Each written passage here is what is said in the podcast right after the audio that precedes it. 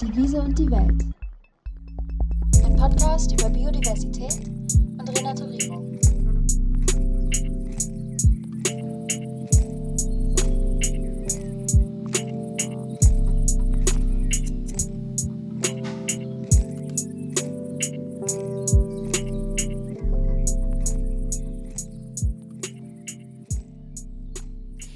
Hallo ihr Lieben, hier ist Emily. Schön, dass ihr heute reinhört. Diese Folge ist ein Teil von dreien über die Projektarbeit, die im Rahmen des Ecological Restoration Seminars auf der Streuobstwiese stattfindet. Mit diesen drei Folgen wollen wir euch die verschiedenen Gruppen und ihre jeweilige Forschung rund um das Thema Renaturierung etwas näher bringen. In dieser Folge spricht Carlotta mit Joshua über die Arbeit in der Camera Trap Gruppe. In dem Gespräch geht es unter anderem darum, worauf man bei Wildtierkameras so achten muss und welche Tiere auf der Streuobstwiese in Wendisch-Evern schon fotografiert wurden. Ja, hallo liebe Leute. Ähm, wie toll, dass ihr die Zeit gefunden habt, in diese Folge reinzuhören. Ich bin Carlotta und spreche heute mit Joshua über seine Forschung in Wendisch-Evern auf der Streuobstwiese nahe Lüneburg. Hallo Joshua, schön dich zu hören. Ja, hallo und äh, schön, dass ich dabei sein darf. Wie ihr vielleicht schon mitbekommen habt, findet auf der Streuobstwiese unter anderem Forschung zu Themen wie Biodiversität und deren Wiederherstellung statt. Du gehörst auf jeden Fall zur Camera Trap Gruppe, Jetzt mal so ganz allgemein, um zu starten. Was genau macht ihr in der Gruppe und wo liegen eure Forschungsschwerpunkte? Also wir sind das Team Camera Trap und wir sind die Gruppe, die im Orchard, also bei uns auf der Streuobstwiese in Wendisch-Evern, Wildtierkameras aufgestellt haben. Damit beobachten wir größtenteils Säugetiere, die sich eben zu uns auf die Streuobstwiese wagen. Die Forschungsschwerpunkte sind letztendlich Daten zu sammeln und durch das Auswerten der Wildtierkamerabilder, also der Daten, beispielsweise Nahrungsnetze und Verbindungen auch zwischen den Tieren untereinander äh, herauszuarbeiten. Und letztendlich geht es ja aber in unserem Seminar um Ecological Restoration, die bereits stattgefunden hat und ja auch weiterhin stattfinden wird.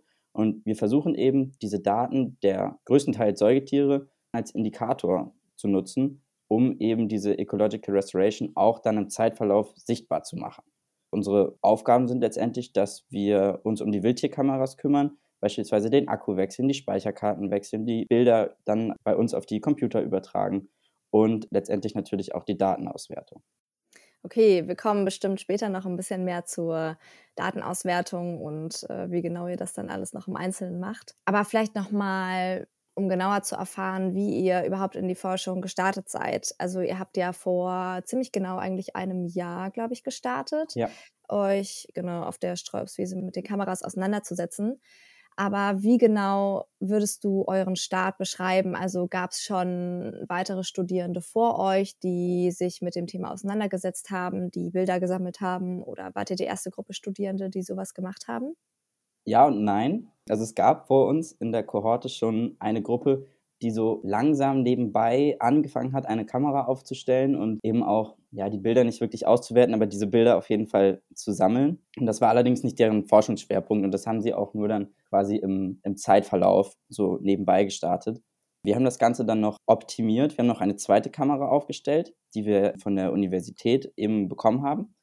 Und die haben wir dann auch noch ausgerichtet und eben installiert auf der Streuobstwiese und versuchen jetzt kontinuierlich eben diese Daten auszuwerten. Es gab zwar schon Bilder von der Gruppe, die das vor uns gemacht hat, ähm, allerdings nur aus zwei bis drei Monaten und es gab eben keine statistische Auswertung der Bilder, es wurde eben nur gesammelt. Ähm, es gab keine richtige Datenbank der Bilder und äh, das haben wir dann letztendlich eingeführt und aufgebaut. Deswegen lässt sich die Frage so ein bisschen mit äh, Ja und Nein letztendlich beantworten. Wir haben das auf jeden Fall professionalisiert, wenn man das so sagen kann. Und kannst du quasi so eine Art, oder ja, was war euer Ziel in den Semestern jetzt, die ihr mit der Kamera gearbeitet habt? Was war euer Forschungsziel vielleicht, aber auch euer Gruppenziel?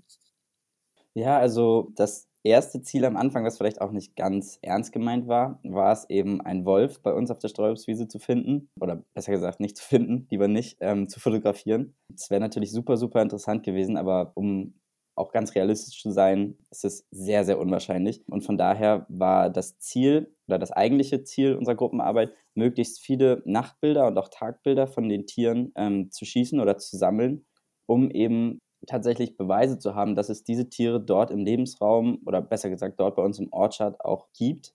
Damit wollen wir eben ein bisschen auch nicht nur ein bisschen, eigentlich wollen wir damit auch die Biodiversität sichtbar machen und eben dann auch schauen, welche Tiere gibt es und in welchen Verbindungen stehen die zueinander oder beispielsweise auch in welchen Verbindungen stehen die zu den Pflanzen, die es dort gibt, etc.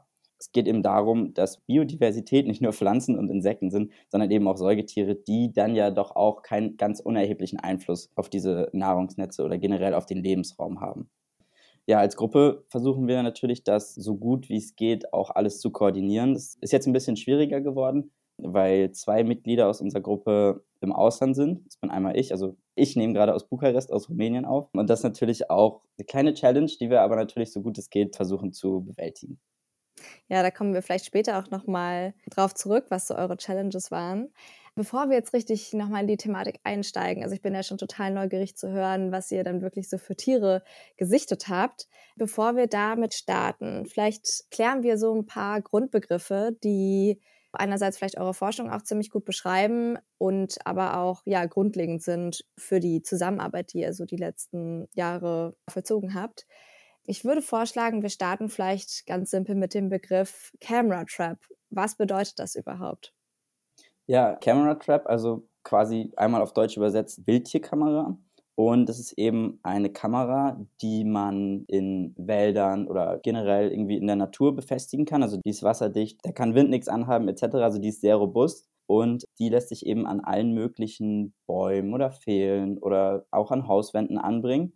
Und die lässt sich eben so einstellen, dass Bilder bzw. Videos gemacht werden, wenn ein Tier oder generell, wenn sich etwas vor dem Kamerafeld bewegt. Das kann tagsüber sein, das kann aber auch natürlich nachts sein, denn die Kameras sind auch mit einem Infrarotsensor ausgestattet. Ich habe mich jetzt gerade eben noch so ein bisschen gefragt, die Kamera nimmt jeden Bewegungssensor im Prinzip auf. Also egal, was sich bewegt. Das kann jetzt zum Beispiel auch, wenn vor der Kamera ein Busch steht, der sich im Wind bewegt, kann auch ein Bild geschossen werden. Bedeutet das das? Die, die Kamera hat auch Sensoren, die eben auf Wärme reagieren. Allerdings sind die eben nicht so super fein. Das bedeutet, dass beispielsweise, wenn die Sonne scheint und die Sonne scheint auf diesem besagten Busch, der da eben vor der Linse steht und der bewegt sich im Wind hin und her, hat aber eine andere Temperatur, dann wird das eben auch aufgenommen. Also es ist jetzt nicht so, dass wirklich nur Lebewesen aufgenommen werden. Also da kann es eben auch dazu kommen, dass Bilder geschossen werden, wo, wo keine Lebewesen drauf sind. So, dann hätten wir noch den Begriff des Field of Motion. Was bedeutet der denn? Genau, das Field of Motion ist quasi das Bewegungsfeld, also der Bereich vor der Kamera, den die Sensoren der Kamera abdecken. Und wenn sich in diesem Bereich eben etwas bewegt, wie beispielsweise der Busch oder ein Tier, äh, dann wird der Auslöser aktiviert und ein Foto oder eben ein Video aufgenommen. Und quasi ne, nimmt die Kamera auch mal falsche Bilder auf. Es gibt ja den Begriff der False Positives. Was bedeutet das? Die False Positives, die spielen äh, eine sehr große Rolle bei unserem Projekt. Das sind nämlich Bilder, auf denen die Kamera vermeintlich etwas erkannt hat oder besser gesagt die Sensoren, jedoch beim genaueren Betrachten dann gar kein Tier oder gar kein Lebewesen zu sehen ist. Und da gibt es eben viele verschiedene Gründe, warum der Sensor fälschlicherweise ähm, ausgelöst hat. Und äh, die erfassen wir natürlich auch statistisch und werden die dann eben auch auswerten, um zu gucken, okay, was lässt sich vielleicht auch für Folgegruppen noch optimieren bei den Kameras. Jetzt gibt es ja nicht nur den Fall, dass falsche Bilder äh, geschossen werden, sondern vielleicht auch gar keine. Da gibt es den Begriff der Mist-Images. Magst du dazu noch was sagen? Ja, klar, diese Mist-Images, das sind, wie du schon richtig sagtest, eben fehlende Bilder, also wo tatsächlich etwas vor der Kamera zu sehen war, wo die Kamera aber kein Foto gemacht hat, beziehungsweise der Auslöser nicht funktioniert hat. Das ist natürlich super, super schwer zu erfassen, denn die Fotos fehlen uns natürlich, ja. Da gibt es tatsächlich eigentlich nur die Möglichkeit, eben mehrere Kameras zu benutzen, die dann beispielsweise den gleichen Bereich abdecken. Aber wie gesagt, das ist sehr, sehr schwer, die statistisch zu erfassen, weil eben die Daten fehlen, weil man ja gar nicht weiß, ob tatsächlich was vor der Kamera war. Ihr habt ja auch eine zweite Kamera in der Ortschaft. Da werden wir gleich dann vielleicht nochmal drauf zurückkommen. Aber jetzt vielleicht, um ein bisschen drauf einzugehen, wenn ihr denn richtige Bilder geschossen habt und die Kamera zum richtigen Zeitpunkt ein Bild geschossen hat, was für Tiere habt ihr denn so gesehen? Also was sind vielleicht die Tiere, die am meisten auf der Streuobstwiese zu sehen sind? Die, die, oder besser gesagt, das Tier, was am, am meisten auf der Streuobstwiese, oder die Tierart, besser gesagt, die am meisten auf der Streuobstwiese zu sehen ist, ist das europäische Reh. Also der lateinische Name Capriolus capriolus. Ich hoffe, ich spreche das jetzt richtig aus. Das sind die Rehe, die man häufiger beobachten kann. Also beispielsweise, wenn man irgendwie auf der Autobahn unterwegs ist und dann nach rechts und links guckt auf die Felder. Die Rehe, die man dort sehen kann, sind sehr wahrscheinlich oder gehören sehr wahrscheinlich zur gleichen Art. Also es sind auch europäische Rehe. Die wurden wirklich sehr, sehr häufig bei uns gesehen, auch im Verhältnis zu anderen Tieren. Ähm, ansonsten haben wir auch noch den Feldhasen auf dem Foto gefunden ähm, mit dem lateinischen Namen Lepus europaeus. Das ist eine größere Hasenart, das sind keine Kaninchen, die werden wirklich hasengroß. Die haben wahrscheinlich auch die meisten von euch schon mal gesehen. Und äh, ansonsten nehmen wir teilweise auch noch Bilder mit Insekten auf, ähm, die sehr, sehr nah an die Kamera liegen, was dann auch immer ein bisschen gruselig im ersten Moment aussieht, weil es eben sehr, sehr groß ist. Ansonsten haben wir aber auch schon äh, eine Kohlmeise aufgenommen beispielsweise. Und wir wissen letztendlich aber auch, dass es um die Streuobstwiese herum Spechte gibt, dass es dort Maulwürfe gibt, dass es Greifvögel gibt und sogar auch eine Sandeidechse haben wir schon beobachtet und tatsächlich auch aufgenommen, allerdings nicht mit der Wildtierkamera. Weil du so meintest, dass ihr vor allen Dingen Rehe ganz oft seht. Habt ihr irgendwelche Methoden, wie ihr erkennen könntet, ob es dasselbe Reh ist, was sich über einen längeren Zeitraum immer wieder auf der Sträubswiese aufhält? Ja, also das ist, das ist eine, eine super, super gute Frage. Die haben wir uns auch schon gestellt, um das mal so zu beantworten. Und ähm, es ist eben so, bei Bildern oder bei Fotos, wo das jeweilige Reh sehr nah an der Kamera ist, wo man dann eben auch schon mehr erkennen kann, wo man beispielsweise bestimmte Flecken im Fell erkennen kann beispielsweise oder auch wie es mit dem Geweih aussieht, wie, wie ausgeprägt ist das, wie groß ist das. Es kommt natürlich auch immer auf die Jahreszeit drauf an, aber wenn man dann beispielsweise einen Tag später äh, wieder ein Rehbild hat und das Geweih sehr, sehr ähnlich aussieht oder beispielsweise wieder ein Fleck auf dem linken Knie zu sehen ist, dann lässt sich das natürlich schon eher bestimmen, dass es das gleiche Reh war. Allerdings geht das auch nur wirklich bei Bildern, die am Tag geschossen wurden, denn gerade die Nachtaufnahmen, die sind eben nicht ganz so klar. Das heißt, da lässt sich dann eben beispielsweise dieser Fleck im Fell nicht so gut erkennen. Allerdings wissen wir auch schon, da wir auch Bilder haben mit beispielsweise drei Rehen auf einem Bild, dass es auf jeden Fall nicht nur ein Reh ist. Und äh, teilweise lassen sich diese eben auch dann in der Größe ähm, oder wie gesagt eben auch an, äh, an dem Geweih dann unterscheiden. Und da hilft es natürlich auch, dass unsere Kamera auch die Uhrzeit immer mit aufnimmt. Also wenn beispielsweise wir ein Rehbild haben und ein anderes Rehbild zwei Minuten später und das Reh ähnelt sich sehr, dann ist die Wahrscheinlichkeit natürlich ziemlich groß, dass es sich um das gleiche Reh handelt. Wenn die, die Zeitabstände dann aber größer werden und bei den Nachtbildern ähm, ist es dann eben super, super schwer zu erkennen. Entspricht es denn eigentlich auch euren Erwartungen, dass so viele, vor allen Dingen Rehe beispielsweise jetzt auf den Bildern auftauchen? Oder gut, du meintest ja auch schon am Anfang, also eigentlich euer Ziel war es, auch Wölfe zu fotografieren. Hat leider bis jetzt nicht geklappt. Genau, aber ja, entsprach das auch so euren Erwartungen? Ja, also unsere, unsere Erwartungen waren noch nicht so 100 pro definiert am Anfang, um ehrlich zu sein, weil wir keine Erfahrungswerte hatten von beispielsweise Gruppen vor uns. Aber es war natürlich super, super cool zu sehen, dass es überhaupt auch Tiere bei uns im eingezäunten, auf der eingezäunten Streuobstwiese gibt. Und ich denke, dass es schon eher unseren Erwartungen entspricht, dass wir viele Rehe sehen ähm, und kein Wolf beispielsweise. Denn Wölfe wurden gesichtet ungefähr anderthalb Kilometer weit entfernt, also Luftlinie von unserer Streuobstwiese, auf einem äh, Militärübungsplatz in Wendisch-Evern. Allerdings ist es so, dass zwischen diesem Truppenübungsplatz oder dem Militärübungsplatz und unserer Streuobstwiese, da gibt es einmal den Elbe-Seitenkanal, dann gibt es da eine Landstraße direkt daneben, dann gibt es auch noch Eisenbahnschienen direkt daneben, dann haben wir noch einen Zaun um die Streuobstwiese, dann ja, gibt es auch, gibt es auch ein Haus direkt neben der Streuobstwiese, wo der Besitzer bzw. die Besitzerin auch einen Hund hat. Also das sind eben alles Einflussfaktoren, die eben auch mit reinspielen, quasi, dass wir keinen Wolf oder beispielsweise keinen Fuchs sehen. Aber das das haben wir schon so erwartet, um ehrlich zu sein. Natürlich wäre es trotzdem cool, nochmal äh, ein bisschen, bisschen Abwechslung oder auch seltenere Tiere in Anführungsstrichen äh, vor die Linse zu bekommen. Und wenn du jetzt aber eben davon sprichst, dass besonders viele Rehe auftauchen, was könnte denn ein Grund sein, wieso so viele Rehe die, ähm, die Streuobstwiese so häufig aufsuchen?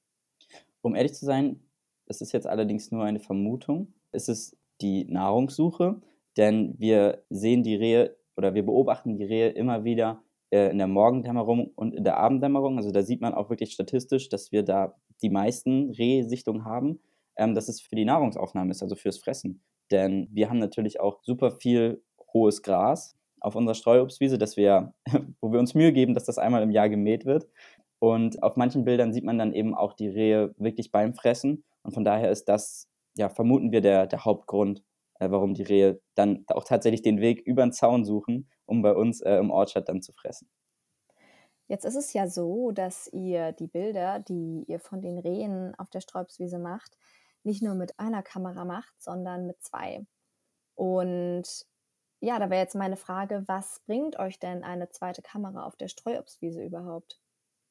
Wir haben uns bewusst dafür entschieden, dass wir die äh, Kamera eben nicht mit dem gleichen Winkel einstellen. Das heißt, dass wir einen anderen Bereich der Streuobstwiese abdecken, ähm, um eben möglichst viele Tiere aufzunehmen. Also um auch Tiere aufzunehmen, die beispielsweise nicht in den Bereich der ersten Kamera sich begeben. Und das ist eigentlich der, der Hauptgrund sozusagen, um möglichst viel Fläche abdecken zu können. Okay, ja, super, vielen Dank. Jetzt haben wir auf jeden Fall schon eine ziemlich große Menge an Einblicken in eure Forschung bekommen. Aber jetzt mal so weg vielleicht von dieser inhaltlichen wissenschaftlichen Forschungsarbeit hin zu eurer Gruppenarbeit. Wie lief die Forschung denn so in eurer Gruppe ab? Und was würdet ihr vielleicht auch nachfolgenden Studierenden mit auf den Weg geben, die sich auch mit dem Camera Trapping auf der Streuobstwiese auseinandersetzen? Erstens auf jeden Fall eine vernünftige Datenbank mit den, mit den Bildern und auch mit, den, mit der Auswertung quasi, was auf den Bildern zu sehen ist. Denn das wirklich diese Organisation ist extrem wichtig, weil wir eben so super, super viele Bilder haben. Also das ist wirklich, ja, auf jeden Fall erforderlich. Und zweitens auch, dass die Datenauswertung doch mehr Zeit in Anspruch nimmt, als man sich vielleicht am Anfang äh, denkt. Denn äh, dann gibt es irgendwie mal statistische Probleme, dann muss man da nochmal irgendwie drauf gucken und letztendlich nimmt es doch mehr Zeit in Anspruch, als wir uns am Anfang gedacht hatten. Und was auch noch ganz, ganz wichtig ist, wo wir dann eben auch noch mit unseren Professorinnen drüber gesprochen haben, dass wir die Erwartungen wirklich nicht zu hoch schrauben. Also dass wir wirklich nicht erwarten, dass wir einen Wolf vor die Kamera bekommen oder eben ähnliche Tiere, sondern dass wir quasi die Erwartungen eher realistisch halten, was auch tatsächlich auf der Sträubswiese dann zu sehen sein könnte. Und ähm, ja, letztendlich auch, dass es wichtig ist, dass man sich abspricht, also die Kommunikation in der Gruppe. Das ist jetzt natürlich nochmal noch mal wichtiger geworden, jetzt wo sich zwei unserer Gruppenmitglieder im Ausland befinden, ähm, dass man das eben koordiniert, dass trotzdem regelmäßig zur Kamera gefahren wird, dass geguckt wird, dass der, der Akku nicht leer geht, dass die Daten auch, also die Bilder übertragen werden, dass man die letztendlich immer kontinuierlich auswerten kann und dass man nicht am Ende von diesen, weiß nicht, am Ende des Semesters einen ganzen Stapel mit Bildern hat, weil ähm, das da sinkt die Motivation dann nochmal. Aber ja, genau, das, das können wir, glaube ich, so als Hauptfaktoren äh, den Gruppen nach uns mitgeben. Und was würdest du sagen, so innerhalb eurer Zusammenarbeit dann, was war so das Spannendste oder die spannendste Erkenntnis? Ja, also um mal so auf die letzten knapp anderthalb Jahre zurückzublicken, war, glaube ich, die spannendste Erkenntnis, dass wir ganz am Anfang ein Bild äh, aufgenommen haben, mit drei Rehen im Schnee, mit äh, Sonnenschein, also wirklich malerisch fast schon. Und dass wir uns da dann sicher waren, okay, dass es wirklich äh, auch Rehe bei uns auf der Streuobstwiese gibt und dass diese eben auch dann tatsächlich aufgenommen werden. Also dass wir wirklich Daten haben, letztendlich auch mit denen wir dann arbeiten können, wo auch tatsächlich Tiere drauf zu sehen sind. Und hattet ihr auch ein super lustiges Erlebnis? Wir hatten mehrere super lustige Erlebnisse, denn wenn man sich äh, die Bilder dann mal in Ruhe anschaut, die dann aufgenommen wurden, beispielsweise über den Monat über, oder über Wochen, dass da auch viele unerwartete Bilder zustande kommen. Beispielsweise wird ja auch vom äh, Streuobstwiesenverein auf der Streuobstwiese gearbeitet, beispielsweise wird mal gemäht. Beispielsweise hatten wir einmal einen Mann in der Dämmerung mit Axt quasi direkt äh, vor der Kamera stehen. Ähm, und da denkt man sich im ersten Moment, huch, okay, was ist das denn? Aber im Endeffekt ergibt das dann alles Sinn. Aber das ist, das ist immer wieder lustig. Oder ja, dann auch ähm, sieht man den Imker häufiger mal da irgendwie Bienendinge hin und her transportieren. Und das ist immer, immer spannend, diese Bilder anzugucken und eben teilweise auch etwas lustig. Und beispielsweise hatten wir auch das Bild mit der Kohlmeise, die wirklich gerade auf die Kamera drauf zufliegt. Und im ersten Moment sieht das aufgrund der, der Farben auf der Brust, also gelb-schwarz, und weil wir eben kein Verhältnis hatten, wie groß denn dieser Vogel ist, sieht das im ersten Moment aus wie ein Papagei. Also äh, war, war auch erstmal ein komischer Moment, aber im Endeffekt hat sich das dann natürlich alles geklärt. Oh, das klingt auf jeden Fall nach einer lustigen und auch unterhaltsamen Forschungsarbeit mit ja, ähm, ja, nicht zu trocken wissenschaftlich, sondern irgendwie auch auf jeden Fall durchmixt mit äh, spaßigen Momenten. Ja, und es kommt natürlich auch immer darauf an, was man, was man als Gruppe daraus macht. Und beispielsweise haben wir uns auch mal als Gruppe getroffen und haben dann im Camper gekocht abends und da quasi dann unsere Arbeiten an den Kameras gemacht. Da muss man sich eben auch dann mal irgendwie coole Sachen einfallen lassen. Aber ähm, ich denke, das, das kriegt jede Gruppe hin. Ja, ah, das klingt richtig gut.